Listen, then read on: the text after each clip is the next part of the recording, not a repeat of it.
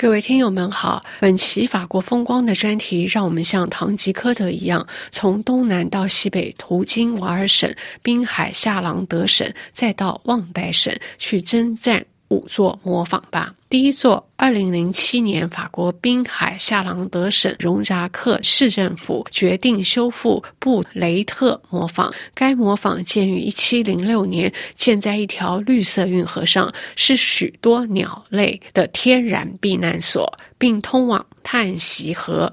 它由每分钟旋转四圈或约十一马力的橡木水车驱动。现在生产面粉和该地区最好的坚果油之一。这座磨坊也经过装修，可供游客参观。经过半个小时有如剧院般的参观后，游客可以了解到叹息河在荣扎克这座小城历史上的角色。磨坊主人也会向观众解释磨坊是如何工作的。不远处，我们还可以参观一座高卢时代罗马别墅。的遗迹参观设计的具有教育效果，游客甚至可以带上核桃仁来压榨成产品，特别是当地知名的核桃油。第二座，人们从海上就可以看到这些模仿。在莫林港停靠的水手必然从其前面经过。老板模仿是旺代省努尔木杰岛上现存的二十三座模仿之一。从佛罗门丁小镇可通过一座桥抵达。强风和岛上小麦的丰盛产量解释了这些模仿为何历久不衰。大多数的模仿外观标志是光滑的圆形白色塔楼，塔楼屋顶上。装有简单的靠风力驱动的十字形翅膀。老板模仿的十字形羽翼，在塔楼中的一根擎天大木梁的帮助下，借风使力去转动屋顶。当地最后一位模仿东家，在一九四五年吹起喜号灯。从那个时候开始，努尔木杰岛区的这些模仿变成了私有财产，通常仅对游客开放。第三座建于十五世纪和十七世纪，在距离圣克鲁瓦湖十五公里的瓦尔省。这两座六米高的塔形磨坊建在田野中央，从那以后一直并排而立。一九九五年，两座磨坊的整个修复工程结束。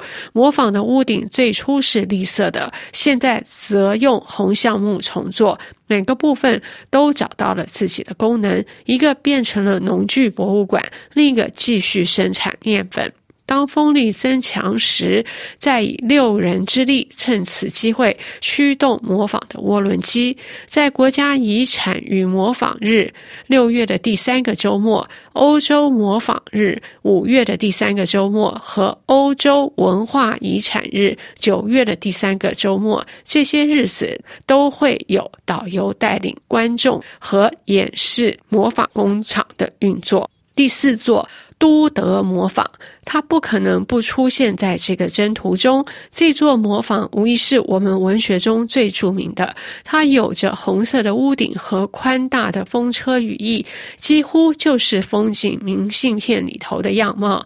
从一八六零年到一八九一年三十年间，小说家阿尔丰斯·都德定期来到丰维耶镇上，虽然他从来没有住在那个里面。他住在蒙托邦城堡，但他让模仿成为创作灵感的泉源。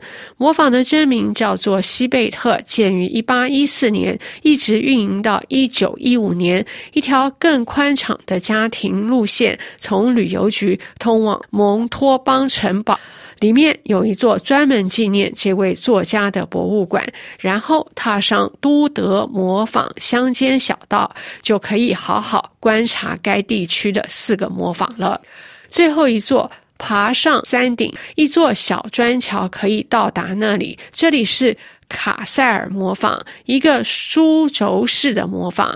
它是法国佛兰德斯距北海三十公里卡塞尔山约二十座同类建筑的唯一幸存的模仿。一九四九年，市政府从邻近区域买下这座已经是废墟的旧模仿，并将其改造成山上的公共花园。在八零年代初期，它就矗立在那里，在他的面前还可以看到气势磅礴佛拉芒平原跟福须元帅的雕像。以上是由夏荣编播的法国风光，感谢 g a 曼的技术合作及您的收听，下次节目再会。